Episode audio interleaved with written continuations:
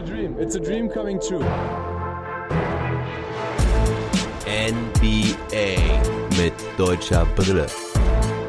Von und mit dem einzig wahren Philly Fiddler. Long Monday, Woche 21, Regular Season Finale. Ja, Leute, die Saison ist in trockenen Tüchern. Die Play-ins stehen bevor. Zehn Teams verabschieden sich aus dieser Saison endgültig. Und das ist dann auch der letzte Long Monday, der in halbwegs gewohnter Manier kommt. Die Agenda sieht ein bisschen anders aus heute. Aber es ist das letzte Mal, dass ich alle sechs Teams mit deutscher Beteiligung in dieser Saison covere. Denn die Magic, die Cavs, und die Bulls verabschieden sich, aber es geht ja mit den Wizards, den Lakers und den Mavericks weiter. Heute mache ich es ein bisschen anders, weil der letzte Sonntag der Regular Season im Fokus steht. Ich werde also erstmal ein Recap geben zu der letzten Nacht, was dort noch alles Wichtiges passiert ist. Ich werde nicht auf jedes Spiel und jedes Ergebnis eingehen, sondern nur auf die relevanten und euch gleichzeitig dann auch einen Ausblick geben, wie es denn für die Teams da weitergeht. Also wie sehen die Playoff-Paarungen aus, wie sehen die Play-In-Spiele aus, was hat sich da jetzt noch verschoben und dann gebe ich euch anschließend noch einen Wochenrückblick zu allen sechs Teams mit deutscher Beteiligung. Also da könnt ihr dann quasi den Standard Long Monday erwarten, genauso weil es danach mit den Awards und News der Woche weitergeht. Dann muss ich mal schauen, wie ich die Formate ab dieser Woche fahre. Da bin ich mir noch nicht ganz sicher. Wahrscheinlich wird es weiterhin ganz normalen Long Monday geben. Diese Woche gibt es auf jeden Fall noch ganz normal die Dailies. Vorausgesetzt, ich bin nicht komplett weggetreten, denn ich erhalte heute meine Impfung. Freue mich sehr darauf, dass es da weitergeht. Ist jetzt aufgrund einer sehr unbürokratischen Ärztin sehr schnell gegangen, dass ich einen Termin bekommen habe. Heute Nachmittag bekomme ich meine Spritze und hoffe, dass auch alles gut geht und dass ich alles gut vertrage. Aber ihr habt ja auch schon gehört, was da passieren kann, dass man dann zwei, drei Tage flach liegt. Also deswegen kann ich euch nicht hundertprozentig versprechen, dass am Mittwoch der nächste Daily Pod kommt. Denn heute Nacht ist ja auch kein Spiel, das habe ich vielleicht nicht ganz richtig erklärt eben. Die Play-ins beginnen nämlich am Dienstag und wie es da aussieht, wer da gegeneinander spielt, da komme ich dann jetzt gleich zu, nachdem ich den letzten Spieltag zusammengefasst habe. Diese Folge wird euch präsentiert von meinem Partner Spoof. Spoof ist ein Portal für Gaming und Sports. Ihr findet meinen Partner auf Instagram, YouTube und sportslove.de. Da bleibt ihr immer auf dem Laufenden, was alles in der Sportswelt so passiert. Falls noch nicht gemacht, checkt sie doch mal aus. Spoof wird geschrieben S-P-O-O-V-E. So, und jetzt kommen wir damit dann zur letzten Nacht. Es ging ja schon am frühen Abend los und damit fangen wir dann auch im Osten an mit meinen lieben Kollegen Andreas vom Airball Podcast und dem Matt vom Talking the Game Podcast habe ich mir zusammen die Wizards gegen die Hornets angeguckt und das war ein direktes Duell um Platz 8 im Osten und damit halt auch um die doppelte Chance in die Playoffs einzuziehen. Denn als Achter spielst du ja erstmal gegen den siebten wenn du das Spiel verlierst, kannst du dann immer noch gegen den Sieger aus 9 und 10 spielen und dich mit einem Sieg qualifizieren. Gleichzeitig spielten die Pacers gegen die Raptors. Fangen wir vielleicht mal gerade ganz kurz bei dem Spiel an, denn die Pacers mussten nur ihr Spiel gewinnen, um Platz 9 zu sichern, hatten aber keine Chance mehr auf Platz 8, weil sie jeweils den Tiebreaker gegen die Wizards und gegen die Hornets verloren haben. Sie gewannen aber auch ihr Spiel relativ problemlos. Dort stand es am Ende 125 zu 113. O'Shea Brissett war dort der Topscorer der Partie. Er hatte 31 Punkte und 10 Rebounds, traf 5 Dreier. Domantas Sabonis mit 25 Punkten, 16 Rebounds und 5 Assists. Und von der Bank TJ McConnell mit 12 Punkten und 17 Assists, auch richtig, richtig stark. Damit matcht er auch sein Career High. Man muss aber auch dazu sagen, dass die Raptors nur mit sechs Spielern gespielt haben. Die haben wohl eine ganze Reihe Verletzter gehabt, aber Chris Boucher und Gary Trent Jr. zum Beispiel ließen sie auf der Bank. Sie spielten nur mit sechs Spielern. Die Starting Five bestand aus Malachi Flynn, DeAndre Bembry, Stanley Johnson, Freddie Gillespie, Cam Birch und von der Bank kam dann noch Aaron Baines für 26 Minuten. Also sowas habe ich glaube ich auch noch nie gesehen. War ja früher nicht unüblich, aber in der heutigen NBA eigentlich kaum vorstellbar. Aber kommen wir jetzt zum Spiel der Wizards gegen die Hornets. Das war ein ziemlich gutes Spiel. Die Hornets gingen anfangs ziemlich hoch in Führung, führten Ende des ersten Viertels schon mit 16 Punkten. Bradley Beal spielte, obwohl er sich ja erst vor knapp einer Woche am Hamstring, also am hinteren Oberschenkel verletzt hatte. Er wirkte gar nicht fit, ging auch nach ein paar Minuten raus, reißte sich seinen Tape vom Oberschenkel runter, was ihn offensichtlich gestört hat. Die Offense der Wizards lief gar nicht, auch die Defense war ziemlich schwach. Die Hornets haben den Ball gut laufen lassen und da hat eigentlich jeder gescored. Im zweiten Viertel kamen die Wizards dann aber ein bisschen besser in die Partie. Der Dreier fiel ein bisschen besser. Hachimura konnte ein paar Dinger machen. Auch Bradley Beal kam so langsam ins Spiel, nachdem er im ersten Viertel null Punkte hatte bei sechs Versuchen. Und so kamen die Wizards immer näher ran. In die Halbzeit gingen sie mit vier Punkten Rückstand. Im dritten Viertel fingen sie sich dann aber wieder, legten dann auch einen 12-0-Run hin. Da war die Führung wieder bei 15. Da sah es schon danach aus, als würden die Wizards abreißen und die Hornets das Ding für sich entscheiden können. Doch die Wizards kamen zurück, gingen im vierten Viertel in Führung. Wir hatten dann ein Spiel auf Augenhöhe. Und ich scherzte mit meinen Kollegen dann noch, dass das Spiel erst in der letzten Possession entschieden wird und dass Westbrook dann einen Pull-Up-Dreier an den Ring wirft. Aber so sollte es nicht kommen. In den letzten Minuten versagten die Nerven bei den Hornets. Sie waren nicht mehr in der Lage zu punkten. Machten in den letzten drei Minuten der Partie nicht einen einzigen Punkt. Da waren sie nämlich durch den Floater von Cody Zeller noch mit 110 zu 109 in Führung gegangen. Und auch wenn den Wizards nicht so viel gelang, ein wenig konnten sie punkten und ich, Smith, traf einen ganz wichtigen Floater eineinhalb Minuten vor Ende. Das war das 113 zu 110. Dann konnte man nur noch Bricks sehen. Kurz vor Schluss macht Biel noch die entscheidenden Freiwürfe rein. Und so endet das Spiel dann 115 zu 110. Westbrook schafft gerade so noch sein weiteres Triple-Double mit 23 Punkten, 15 Rebounds und 10 Assists. Bradley Beal am Ende sogar noch Topscorer mit 25 Punkten. Er traf zwar nur 8 aus 27, aber seine Punkte, sein Auftritt war wichtig. Außerdem war ich Smith von der Bank richtig gut mit 14 Punkten, 8 Rebounds und 7 Assists. So ein bisschen der heimliche Gewinner der Wizards. Robin Lopez wieder mit einigen wichtigen Hookshots traf 9 aus 11, hatte 18 Punkte und 6 Rebounds. Und Rui Hachimura noch stark mit 16 Punkten. Isaac Bonga spielte leider wieder nicht. Ich habe gestern mir auch nochmal Gedanken gemacht, ob er in den Playoffs bzw. in den Play-In-Tournament-Spielen jetzt spielen wird. Kann es mir vorstellen, dass er phasenweise als Defender eingesetzt wird dass er da auch mal die Chance bekommt. Doch wenn er seinen Dreier halt gar nicht trifft, dann wird Scott Brooks doch wohl eher auf Garrison Matthews setzen. Schauen wir noch kurz auf die Charlotte Hornets. Terry Rozier war da bester Punktesammler mit 22 Punkten, 9 Rebounds und 9 Assists, also verpasst auch das Triple-Double nur knapp. Seine Wurfquote lag bei 42,1%, das ist sowieso ein bisschen das Problem der Hornets. Insgesamt treffen sie nur 39,4% ihrer Würfe. Vor allem am Ende ging da ja auch nichts mehr rein. LaMelo Ball mit 19 Punkten, 7 Rebounds und 5 Assists. Aber am meisten Spaß gemacht hat, hat mir Miles Bridges. Der hatte 17 Punkte, 4 Rebounds, aber vor allem 4 Blocks und da waren ein paar richtig geile Dinger dabei. Der Kerl macht wirklich richtig Spaß. Die Wizards sichern sich durch den Sieg eben diesen achten Platz und spielen somit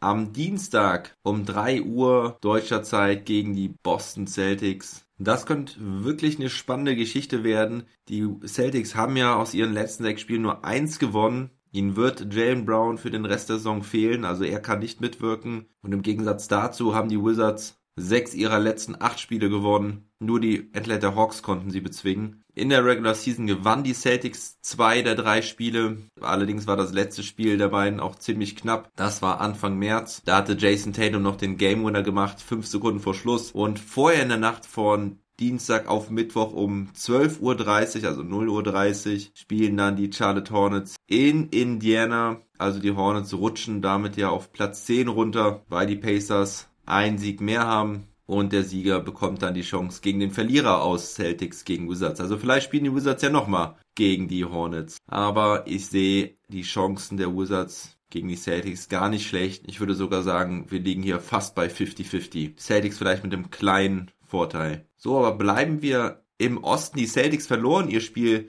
gestern nämlich auch gegen die New York Knicks. Das Spiel ging 96 zu 92 für New York aus. Für die Celtics ging es aber um nichts. Deswegen spielten auch sie nur mit Reservisten. Kein Fournier, kein Tatum, kein Tristan Thompson, kein Robert Williams, kein Smart, kein Walker, Brown sowieso nicht. Und die New York Knicks spielt mit ihrer normalen Rotation. Topscorer der Partie war RJ Barrett mit 22 Punkten. Mitte des dritten und Anfang des vierten Viertels waren die Knicks auch schon relativ hoch in Führung, führten zwischenzeitlich mit 21 Punkten, ließen die Celtics dann aber nochmal rankommen. Doch die Celtics konnten am Ende nicht mehr scoren und so sichern sich die Celtics dann auch den vierten Platz und somit natürlich auch den Heimvorteil. Sie werden antreten gegen die Atlanta Hawks in den Playoffs. Die Hawks gewannen nämlich auch ihr Spiel gegen die Houston Rockets ganz klar mit 124 zu 95, hatten dort aber auch überhaupt keine Probleme. Rookie Onyeka Okongwu war dort Topscorer mit 21 Punkten, 15 Rebounds, 3 Assists, 2 Steals, 2 Blocks. Sehr erfreulich. Trey Young nur mit 10 Punkten und 9 Assists. Spielte aber auch die ganze zweite Halbzeit nicht. Aber die Hawks bleiben somit auf dem fünften Platz, können halt nicht immer an den Knicks vorbeiziehen. Und so werden die beiden Mannschaften dann aufeinandertreffen kommendes Wochenende. Die Miami Heat gewannen gegen die Detroit Pistons mit 120 zu 107. Aber sie bleiben dann auf dem sechsten Platz und treten gegen die Milwaukee Bucks an die auch ihr Spiel verloren, obwohl sie theoretisch sogar auf den zweiten Platz hoffen durften. Doch auch die Brooklyn Nets gewannen ihr Spiel, deswegen war es eh irrelevant. Die Nets gewinnen 123 zu 109 gegen die Cleveland Cavaliers, sind damit Zweiter, aber gerade 3 und 6 ist natürlich sehr interessant. Die Bucks wieder gegen die Heat. Vielleicht der Angstgegner der Milwaukee Bucks, nachdem sie letztes Jahr in der zweiten Runde gegen die Heat so klar und deutlich rausgeflogen waren. Die Sixers hatten ihren ersten Platz ja schon sicher gewann ihr Spiel gegen die Orlando Magic.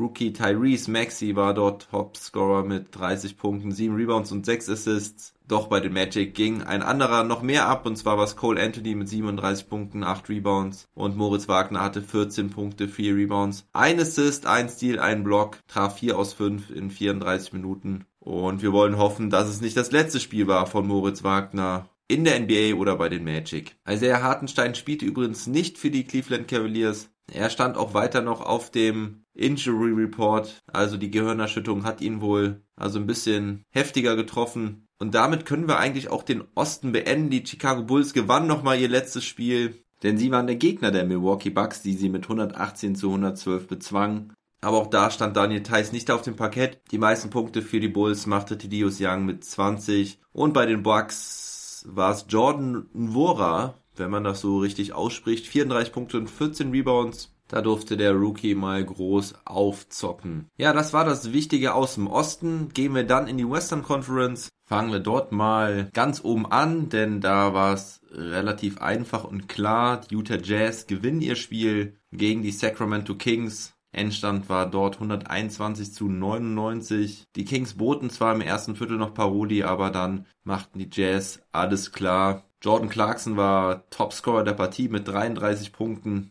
Rudy Gobert hatte 13 Punkte und 16 Rebounds. Bis auf Donovan Mitchell spielten auch alle Stars bei den Utah Jazz, also sie wollten das Ding schon klar machen. Bei den Kings fehlen ja verletzungsbedingt sowieso einige wichtige Spieler, unter anderem De'Aaron Fox und Tyrese Halliburton. Aber auch so konnten sie ja einige Spiele dem Netz gewinnen. Terrence Davis mit weiterhin guter Form hat 20 Punkte gehabt von der Bank, traf 8 aus 14. Doch die Kings beenden die Saison auf Platz 12. Wieder keine Playoffs, sind damit das Team, was am längsten nicht mehr in den Playoffs am Start ist. Das sind mittlerweile schon 15 Jahre und das ist mit die längste Playoff-Drought in NBA History. Die einzigen, die das schon mal so lange geschafft hatten, waren die Los Angeles Clippers von 1977 bis 1991. So brachte es den Phoenix Suns also auch nichts, dass sie ihr Spiel gegen die San Antonio Spurs gewannen. 123 zu 121 gewannen sie Etwan Moore mit dem Game Winner 2,2 Sekunden vor Schluss. Die Suns traten aber auch mit ihrer zweiten Garde auf. Kein Devin Booker, kein Chris Paul. Etwan Moore war Topscorer der Partie mit 22 Punkten. Javon Carter hatte noch 19 Punkte und 10 Rebounds. Auch Rookie Jalen Smith hatte 11 Punkte und 10 Rebounds, also ein Double-Double in 41 Minuten. Bei den Spurs hatte ebenfalls ein Double-Double Jakob Pöltl, der wohl ein gutes Spiel gemacht hatte, traf 8 seiner 14 Würfe, hatte am Ende 17 Punkte, 10 Rebounds und 3 Blocks. Die Made Rosen war Topscorer der Partie mit 23 Punkten und 4 Assists, aber für die Spurs ging es ja auch um nichts mehr. Sie sind so oder so Zehnter. Ja, und die Phoenix Suns halt eben Zweiter. Und jetzt kommen wir zu den Platzierungen zwischen drei und neun, denn da war noch gar nichts klar. Fangen wir vielleicht auch da erstmal mit der einfachsten Geschichte an und auch einer sehr spannenden Geschichte, denn die Warriors spielten im direkten Duell gegen die Memphis Grizzlies um Platz 8, also ähnlich wie im Osten, nur dass halt hier auch der ganz klare Fall war, der Sieger wird Achter und der Verlierer wird Neunter. Beide Mannschaften hatten diese Woche alles gewonnen, hatten also richtig Bock auf diesen achten Platz und die zwei Chancen auf ein Weiterkommen im Play-In-Tournament. Und das Spiel lief auch gestern Abend schon um halb zehn. Ich habe mir die erste Halbzeit noch komplett reingezogen, habe mir angeschaut, wie Steph Curry einfach ein Magier ist auf dem Feld. Das hat richtig Bock gemacht wieder. Auf der Gegenseite Valanciunas und Jamorant und die Defense, die teilweise richtig eklige Defense der Grizzlies. Macht ebenfalls Spaß. Also es sind zwei Mannschaften, die ich wirklich sehr, sehr gerne schaue. Und so ging das Spiel eigentlich auch los. Die Grizzlies, vor allem Dylan Brooks, machte es Steph Curry richtig schwer. Steph Curry verwarf seine ersten vier Würfe. Valanciunas dominierte die Zone. Draymond Green hatte auch richtig Bock, hatte auch vorne ein geiles Highlight-Play dabei, als er einmal ganz massiv voller Willen zum Korb zog und das Ding reindankte. Davor hatte er noch einen toughen Layup mit Kontakt, den er reingemacht hatte. Und natürlich beweist er auch wieder seine Playmaking-Skills, hatte 14 Punkte, 9 Rebounds und 9 Assists in dem Spiel. Und Steph Curry, ja, Anfangsprobleme, aber spätestens ab dem zweiten Viertel ging es dann so richtig los mit ihm. Da gingen die Warriors dann auch in Führung, hielten lange die Führung, bauten sie aus bis auf 17 Punkte Anfang des vierten Viertels. Doch dann kamen die Grizzlies zurück, ein 24 zu 7 Run mit 13 Punkten allein durch Dylan Brooks brachte die Grizzlies tatsächlich dann sogar nochmal in Führung. Doch Curry ging weiter ab, haut den Grizzlies die Dreier um die Ohren, macht innerhalb von zwei Minuten drei Dreier rein und ganz fix war die Führung wieder zweistellig. Am Ende gewinnen die Warriors 113 zu 101 und sichern sich somit den achten Platz in der Western Conference. Steph Curry sichert sich seinen Scoring-Title. Er beendet die Saison mit 32 Punkten im Schnitt, Bradley Beal dahinter mit 31,3.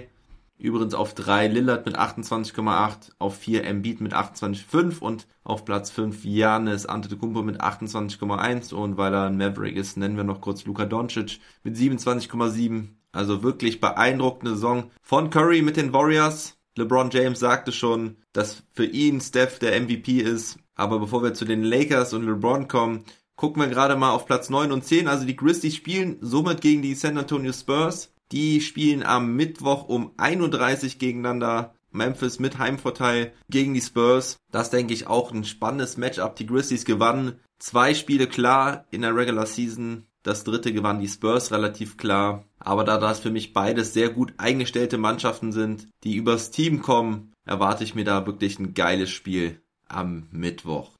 So, und jetzt wird's halt richtig crazy und verrückt, denn jetzt gucken wir auf die Plätze 7 bis 3. Der ein oder andere sagte schon, dass die Denver Nuggets vielleicht ihr Spiel sowieso herschenken werden, weil sie auf jeden Fall die LA Lakers vermeiden wollen in der ersten Runde. Denn nur wenn die Denver Nuggets ihr Spiel gewinnen würden, konnten die Lakers noch auf Platz 6 drücken. Denn die Mavericks konnten die Lakers nicht mehr einholen. Denn, denn ein Zweier- und auch ein Dreier-Vergleich zwischen den Trailblazers, den Mavericks und den Lakers konnten sie nicht gewinnen. Das einzige, was möglich gewesen wäre, wenn halt die Trailblazers verloren hätten, die Lakers gewonnen hätten. Dann hätten die Lakers einen Sieg mehr gehabt als die Trailblazers und wären damit auf Platz 6 gerückt. Die Mavericks, also das Ganze eine merkwürdige Konstellation, denn im Dreiervergleich zählt dann auch nochmal der Division-Sieger als erstes und das sind die Mavericks. Den reinen Zweiervergleich gegen die Portland Trailblazers hätten die Mavericks aber wiederum verloren. Ja, und die Denver Nuggets verloren halt ihr Spiel gegen die Trailblazers. Damian Lillard und Co. zeigten von Anfang an, dass sie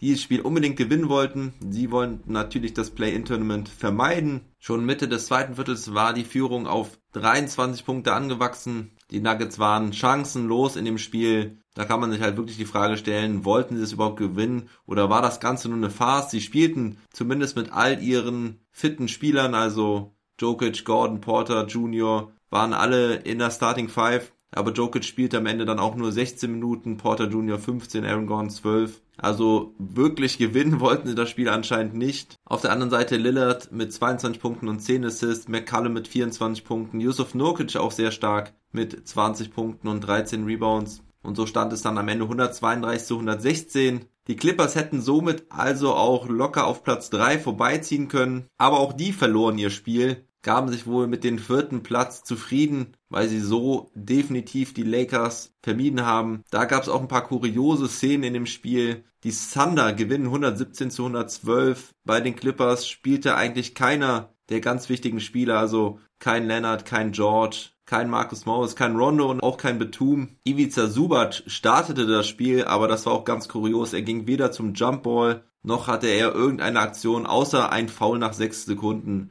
was natürlich auch beabsichtigt war. Er ging damit raus und da ging es nur darum, dass er seine Streak man nennt sie auch Iron Man Streak hält, dass er die Saison jedes Saisonspiel mitgemacht hat. Ja, halte ich nicht viel von so einer Aktion, mag ich nicht. Also da sieht man auch klar daran, dass die Clippers dieses Spiel herschenken. Erfreulich für meinen lieben Kollegen vom Airball Podcast Andreas Terrence Mann konnte seine Chance nutzen, hatte 19 Punkte bei sieben Treffern aus acht Versuchen, also das ist wirklich sehr stark, war auch der einzige, der ein positives Plus-Minus-Rating hatte mit plus 16, also der Junge hatte Bock. Und bei den Thunder hatte Alexei Pokusewski Bock. Er spielte auch fast 41 Minuten, hatte 29 Punkte, 8 Rebounds, ein paar nice Stepback Threes dabei, traf 6 seiner 9 Dreier. Und auch Moses Brown hatte ein richtig starkes Spiel mit 24 Punkten, 18 Rebounds und 7 Blocks. Die Clippers somit also auf 4. Die Nuggets bleiben auf Platz 3. Und damit konnten dann auch die Lakers machen, was sie wollten. Denn ohne eine Niederlage der Trailblazers bleiben sie auf Platz 7 und gehen somit ins Play-In-Tournament gegen die Golden State Warriors. Ich hatte ja schon mal predicted, dass die Warriors gegen die Lakers spielen und dass Steph Curry die Lakers abschießt. Da gab es ja auch schon einige heiße Duelle in der Saison. Die Lakers gewannen zwar zwei Spiele,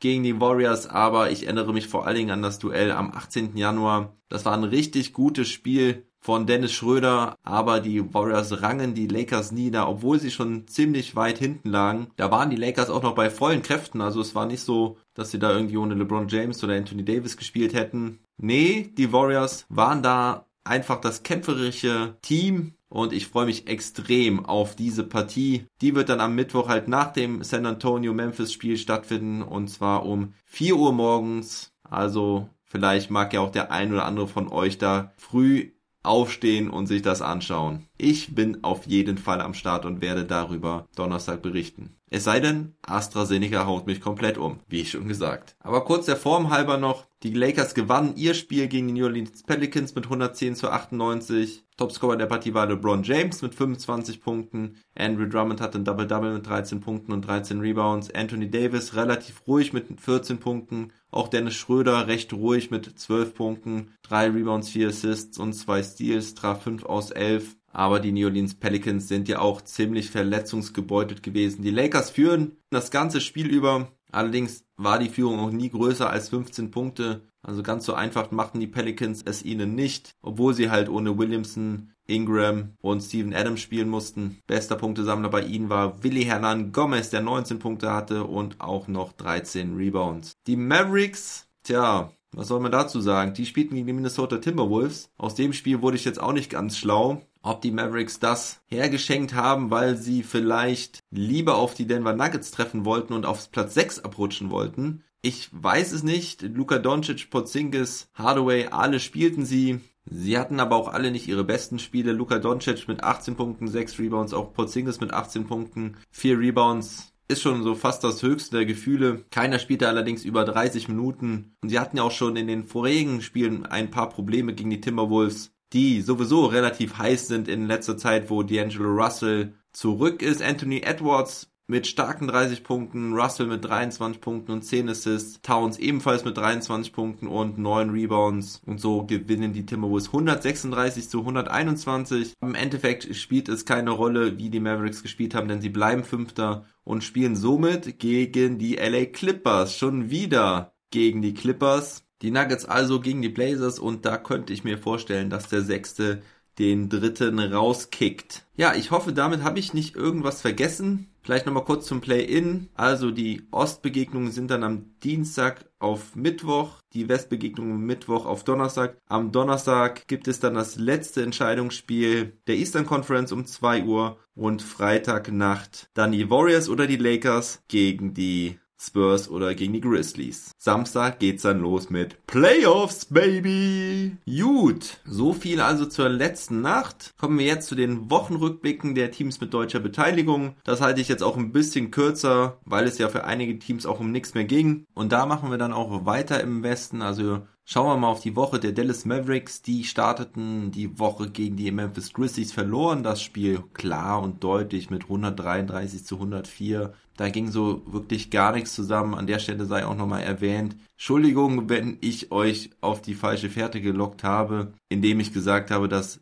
Luca dieses Spiel aussetzen müsste, weil er sein 16. Technical bekommen hatte, aber es war ein Flagrant Foul 2 im Spiel zuvor gegen die Cavaliers und das zählt dann nicht als Technical, Deswegen durfte er auch in den kommenden Partien ran, holte sich auch diese Woche keins mehr ab. Das heißt, es ist jetzt aber auch kritisch dann für die Playoffs. Da muss er sich wirklich zusammenreißen. Bekommt er ein Technical, ist er gesperrt fürs kommende Spiel. Vielleicht ist das aber auch eine gute Sache, dass er sich dann so am Riemen reißt und nicht so viel diskutiert. Ich bin gespannt, ob der 21-Jährige das so im Griff hat. Danach folgten allerdings zwei Siege und damit macht die Mavs dann auch die Playoffs klar. Sie gewannen gegen die Pelicans mit 125 zu 107 am Mittwoch und am Freitag machten sie die Playoffs dann endgültig klar gegen die Raptors mit 114 zu 110. War lange ein knappes Spiel, welches die Mavericks dann aber am Ende für sich entscheiden konnten. Maxi Kleber im Übrigen spielte am Dienstag und am Mittwoch, nachdem er ja länger fehlte aufgrund Achillessehnenbeschwerden. Die tauchten aber leider wieder auf und so spielte er die letzten Partien nicht. Ich bin mir ein bisschen unsicher, was das Ganze zu bedeuten hat. Es macht mir auch ehrlich gesagt etwas Sorge, weil ich glaube, dass das Maxi wirklich sehr behindert. Er spielte in der Niederlage gegen die Memphis 14 Minuten, im Sieg gegen die Pelicans 19 Minuten, traf jeweils nur ein Dreier bei insgesamt sieben Versuchen, hatte ein paar Rebounds, einen Block, aber ja, ich hoffe, dass er nicht angeschlagen in die Playoffs geht, denn wir brauchen einen gesunden Maxi, gerade gegen die Clippers, vor allem in der Verteidigung natürlich gegen Kawhi Leonard. Und wir brauchen vor allen Dingen auch seinen konstanten Dreier. Das hat man letztes Jahr in der Bubble gesehen, wie wichtig das ist, wenn er den trifft. Er beendet die Saison mit starken 41% Dreierquote, allerdings war es in den letzten Wochen nicht mehr so konstant gut. Im April waren es nur 36,4%. Und jetzt im Mai hatte er halt auch nur vier Spiele gespielt, aber da waren es nur 34,8 Prozent, wobei mir ja auch ein solider Schnitt von 37, 38 Prozent reichen würde. 41 Prozent in den Playoffs zu werfen, wäre natürlich bockstark, nur letztes Jahr funktioniert es ja leider gar nicht. Da waren es ja noch nicht mal 20 Prozent. Was sonst noch wichtig war, dass Porzingis wieder zurückkehrte. Er hatte jetzt keine großartigen Spiele dabei, aber ich will mal beim Positiven bleiben. Die Connection zu Luca sah ganz gut aus in den Spielen. Gegen die Raptors hatte er 21 Punkte und 10 Rebounds. Das ist wahrscheinlich sein bestes Spiel in dieser Woche. Der Dreier fiel allerdings recht konstant. Insgesamt traf er 9 von 15 Würfen, also das sind 60 Prozent. Das brauchen wir natürlich auch in den Playoffs. Und was dann noch ganz wichtig ist, ist, dass Josh Richardson jetzt zum auf die Bank versetzt wurde. Jetzt, wo Christaps und auch Dwight Powell wieder fit ist, bilden sie den Frontcourt mit Dorian Finney-Smith auf der 3 und Tim Hardaway Jr. auf der 2. Richardson ist ja wirklich am struggeln seit Monaten eigentlich schon. Es gab schon länger die Gerüchte, ob er denn auf die Bank versetzt wird. Jetzt war es soweit. Ich weiß nicht, ob Maxi dann auch klar von der Bank kommen wird in den Playoffs. Aber man muss da an der Stelle auch wirklich mal Dwight Powell loben, der das echt sehr gut gemacht hat in den letzten Wochen. Sein Rebounding, seine Athletik im Allgemeinen ist deutlich besser geworden. Er sieht wieder aus wie der alte Dwight Powell, den wir vor allem letztes Jahr auch sehr, sehr geliebt haben, bevor er sich verletzt hatte. Und ich bin wirklich gespannt, wie es dann nächste Woche aussieht. Ich hoffe ja, dass es dieses Jahr für Runde 2 reicht, auch wenn es natürlich extrem schwer wird gegen die LA Clippers. Kommen wir dann zu den LA Lakers. Davor ab erstmal, Dennis Schröder kehrte dann doch zum Ende der Woche wieder zurück. Das hatte ich eben gar nicht so rausgestellt. Aber fangen wir beim Anfang der Woche an. Da gewannen die Lakers erstmal ein ganz wichtiges Spiel gegen die New York Knicks, um noch weiter im Rennen um Platz 6 dabei zu sein. Da gewannen sie ein knappes, enges, defensiv geprägtes Spiel mit 101 zu 99 in Overtime. Taylor Horton Tucker wurde da zum gefeierten Helden, weil er kurz vor Schluss den Game Winner traf, einen Dreier von der halblinken Position am Mittwoch holten die Lakers dann den Pflichtsieg gegen die Houston Rockets. Das war allerdings sehr knapp mit 124 zu 122. Da war es Kai Kusma, der zum gefeierten Helden wurde, der einen Layup sieben Sekunden vor Schluss reinmachte. Und dann kam eben Schröder zurück am Samstag im Spiel gegen die Indiana Pacers, spielte fast 27 Minuten, hatte 14 Punkte, 4 Assists, traf nur 3 aus 9, allerdings alle seine 6 Freiwürfe. Das ist schon in Ordnung. Anthony Davis hatte dort ein richtig gutes Spiel mit 28 Punkten, 10 Rebounds, Drummond 11 Punkte, 15 Rebounds. Aber mit allem Mann zurück an Bord sollten die Pacers auch kein echter Gegner für die Lakers sein. Dort war Caris LeVert bester Mann mit 28 Punkten und 12 Assists. Doch aus deutscher Sicht war nicht die Leistung auf dem Parkett von Bedeutung, sondern das Interview danach von Dennis Schröder, denn das sorgte extremst für Verwirrung und da muss ich auch sagen, sorry, was, was ist das? Schröder sagte dann nämlich im Interview, dass er nicht an Corona erkrankt war, verplapperte sich dann aber wahrscheinlich, das ist meine Meinung, weil er sagte, Zumindest kann er es jetzt nicht in den Playoffs bekommen. Er sagt, er ist als einziger Spieler der Lakers nicht geimpft und möchte es auch dabei belassen. Als der Reporter dann nachfragte, weil er es nicht verstand, warum er es dann nicht mehr kriegen könnte, druckste Schröder dann so ein bisschen herum. Er sagte, ja, seine Familie ist gesund, ihm ging's gut, aber es ist wie es ist und ja, nächste Frage, fuck, was soll das, äh, was soll ich sagen und äh, was wollt ihr von mir hören? Ja, also wenn ihr mich fragt, hatte er es doch, wollte es nicht zugeben, hat sich verplappert und naja, finde ich ehrlich gesagt ein bisschen doof, aber naja, um es mit Dennis Worten zu sagen, it is what it is. Also gestern Nacht spielten sie dann gegen die Pelicans, gewannen 110 zu 98, habe ich ja eben auch schon erläutert. Auch, auch da spielte Dennis wieder hatte 12 Punkte, 4 Assists. Aber das alles hilft den Lakers halt nicht, um noch auf Platz 6 vorzurücken. Sie müssen also ins Play-In gegen die Warriors. Doch das habe ich ja alles eben schon erläutert. Gehen wir dann weiter rüber in den Osten und sprechen da auch erst über das relevante Team für die Playoffs bzw. fürs Play-In-Tournament. Das sind ja nur die Washington Wizards. Da kam Easy Bonga leider auch überhaupt nicht mehr zum Einsatz. Die Wizards verloren erst die beiden Spiele gegen die Atlanta Hawks, versauten sich damit so ein bisschen die gute Ausgangslage für die finalen Spiele, aber gewannen dann das Spiel gegen die Cavaliers am Freitag und halt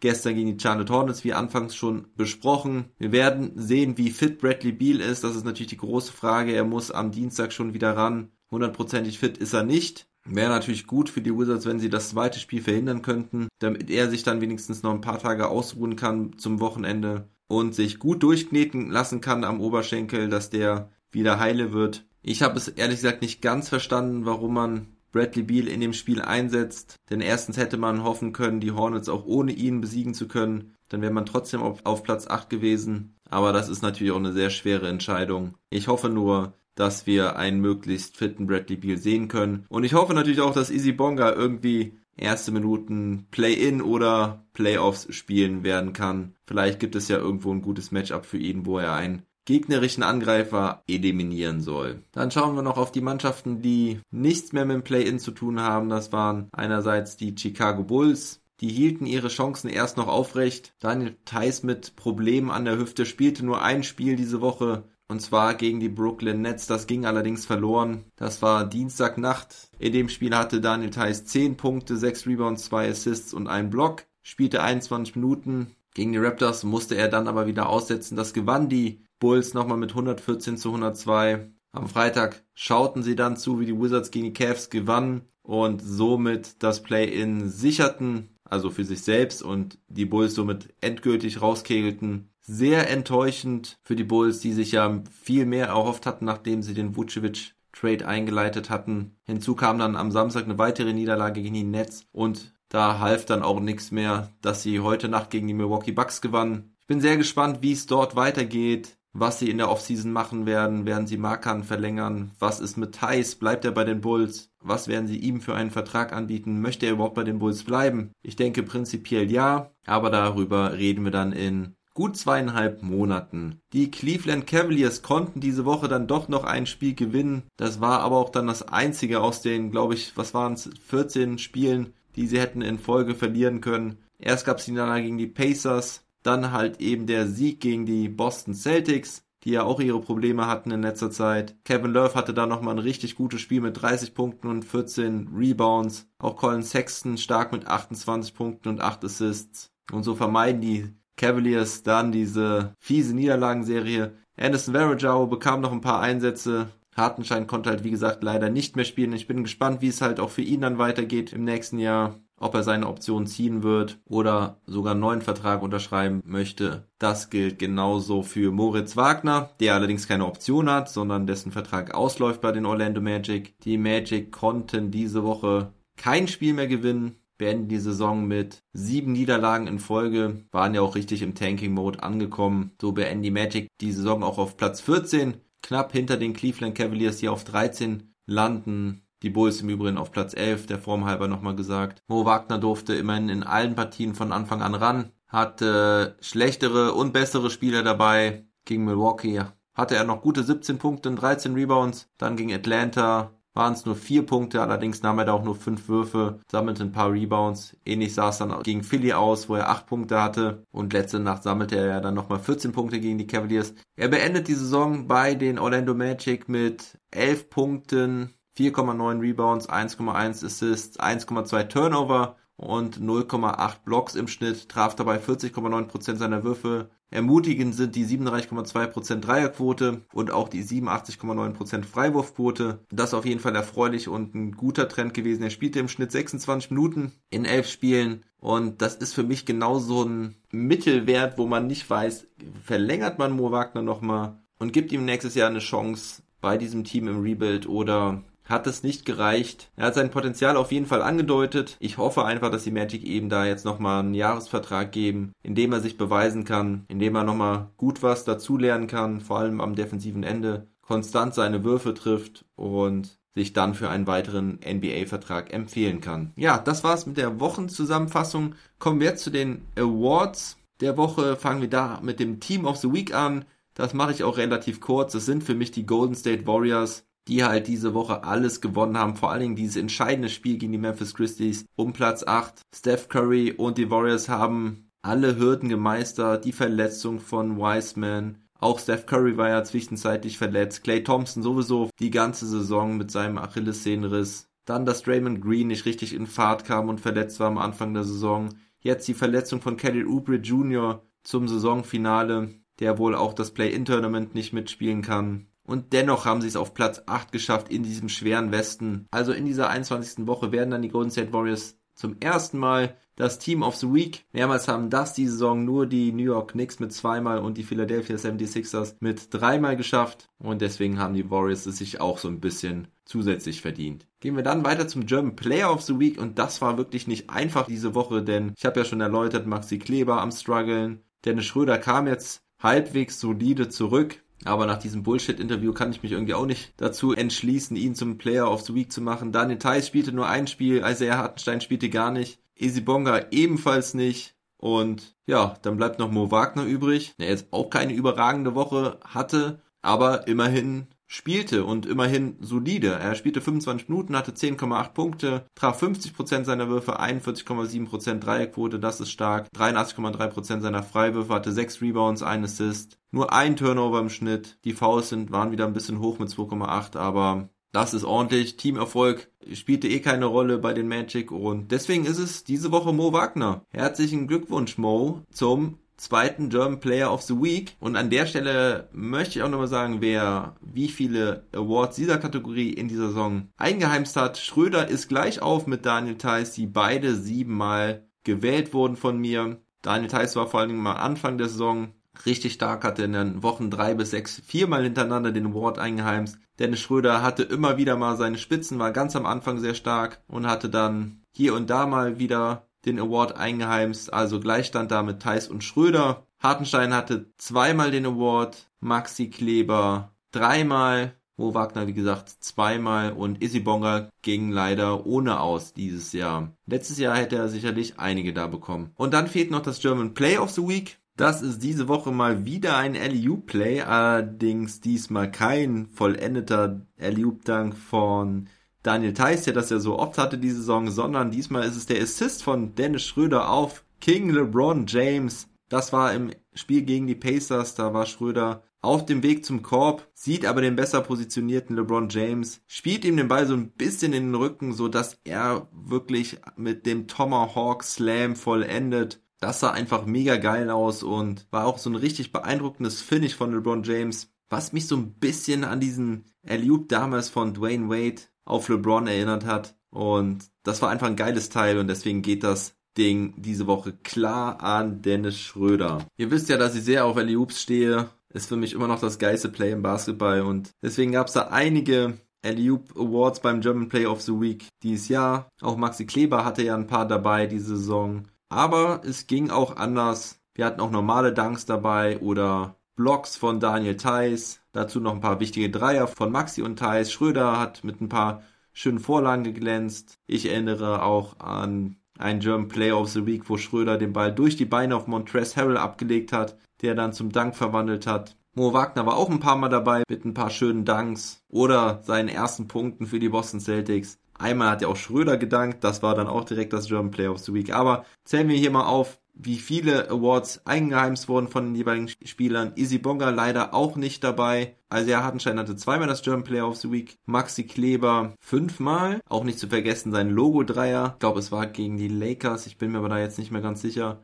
Mo Wagner konnte den Award dreimal gewinnen. Dennis Schröder kommt insgesamt nur auf vier. Und ganz klar da an Platz eins ist Daniel Theiss mit sieben German Plays of the Week. Also jeder dritte von den 21 ging an ihn. Gut, das waren die Awards der Woche, das letzte Mal so in dieser Saison. Ich muss mal schauen, ob ich für nächste Woche dann neue Awards implementiere oder ein Award zumindest, denn German Player und German Playoffs Week macht eigentlich nicht wirklich viel Sinn. Erstmal müssen die Wizards und die Lakers ja erstmal die Playoffs erreichen, aber Izzy Bonga wird, wenn nur eine ganz, ganz kleine Rolle spielen und dann hätten wir halt nur Schröder und Maxi die dann irgendwie um die Awards kämpfen würden. Das wäre eigentlich Quatsch. Aber vielleicht lasse ich mir spontan was Neues einfallen. Vielleicht sowas Allgemeines wie Spieler der Woche oder Performance der Woche. Mal schauen. Jetzt kommen wir auf jeden Fall noch zu den News der Woche. Fangen wir da mit was an, was ich eigentlich auch bei den Washington Wizards hätte nennen können. Denn Russell Westbrook hat seinen Rekord geholt. Er hat das 182. Triple-Double erzielt. Das war gegen die Atlanta Hawks. Er hat damit die meisten in der NBA History und hat ja auch noch ein paar Jahre vor sich, bei denen er noch einige mehr sammeln kann. Das 182. holte er im Spiel gegen die Atlanta Hawks. Er sicherte sich auch nach dem Spiel den Ball und es gab einige T-Shirts und Feiereien, Glückwünsche. Das ist natürlich eine Wahnsinnsmarke, die er da übertrifft von Oscar Robertson. Aber ich glaube auch, dass er nicht der letzte Spieler sein wird, der diese 181 Triple Doubles übertreffen wird. Dann zum Abschluss der Saison möchte ich euch noch sagen, dass Kyrie Irving in den legendären 50-40-90 Club eingetreten ist. Für diejenigen, die damit nichts anfangen können, das bedeutet, dass man 50% seiner Würfe, 40% seiner Dreier und 90% seiner Freiwürfe über eine Saison getroffen hat. Damit ist er erst der neunte Spieler, der das überhaupt schafft. Es waren vorher Larry Bird, der es zweimal schaffte. Steve Nash schaffte das Ganze viermal. Das wirklich überragend. Die anderen waren Mark Price, Reggie Miller, Kevin Durant, Stephen Curry. Ich glaube vor zwei Saisons erst Malcolm Brockton und natürlich unser geliebter Dirk Nowitzki. Ja, also wirklich starke Saison von Kyrie Irving, aber Wer so unterm Radar geflogen ist, ist Tony Snell bei den Milwaukee Bucks, denn der schafft es sogar eine 50-50-100 Saison abzuschließen. Gut, es waren nur elf Freiwürfe, die er traf, aber dennoch beeindruckend 50,9% seiner Feldwürfe und 56,9% seiner Dreier hat er getroffen und damit ist er der erste Spieler, der das bei mindestens 100 Dreierversuchen geschafft hat. Er nahm insgesamt 109, also das ist schon wirklich beeindruckend, wie effizient er ist er ist ja Spieler bei den Atlanta Hawks und das ist natürlich ein Rollenspieler, den du dir wünschst als Trainer, als Trey Young, als gesamte Organisation. Dann gab es diese Woche noch die Hall of Fame Aufnahme von Kobe Bryant. Da gab es eine sehr emotionale Rede seiner Frau Vanessa, die den Ring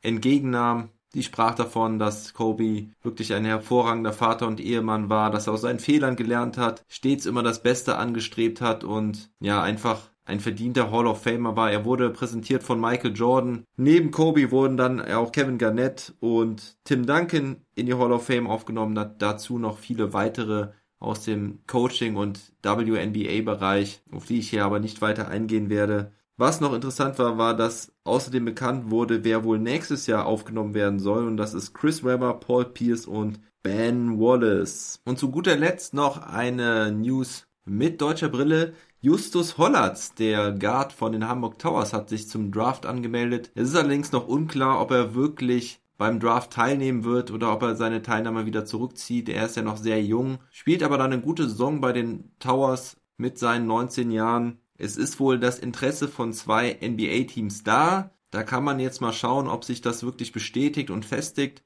Da sind ja auch einige Teams da mit vielen Second-Round-Picks, wie zum Beispiel die OKC Thunder die so einen Spieler zum Beispiel draften könnten und ihn in Hamburg lassen könnten, um damit er sich da weiterentwickeln kann. Ich halte es für ziemlich ausgeschlossen, dass er dieses Jahr NBA spielt. So eine Anmeldung hat halt auch andere Vorteile, dass man irgendwie bei den Draft Combines oder beim bei den Workouts mitmachen kann. Also man kann so ein bisschen schon Beziehungen verflechten und aufmerksam werden bei den Scouts. Aber wir werden das weiter beobachten und ich halte euch da natürlich auf dem Laufenden, was mit Justus Hodderts da so passiert. Er wird jetzt auf jeden Fall auch erstmal Playoffs spielen wollen, die ja in Deutschland diese Woche beginnen. Ja, und das war's von der heutigen Ausgabe NBA mit deutscher Brille. Wenn ihr mich supporten wollt, dann klickt auf meinen Link in der Episodenbeschreibung. Da könnt ihr ein Paket über Steady HQ abschließen und mich etwas für die vielfältigen aktuellen Pots belohnen. Bei einem Superstar-Paket könnt ihr sogar auch ein Never Stop Ballin Shirt ergattern. Wie das aussieht, könnt ihr auf meinem Instagram-Kanal sehen. Ich bin super happy damit. Sie sehen richtig cool aus. Da werdet ihr dann noch eure eigene individuelle Nummer und euren Namen drauf bekommen. Die Nummer könnt ihr euch aussuchen, sofern sie noch nicht vergeben ist, denn nur die ersten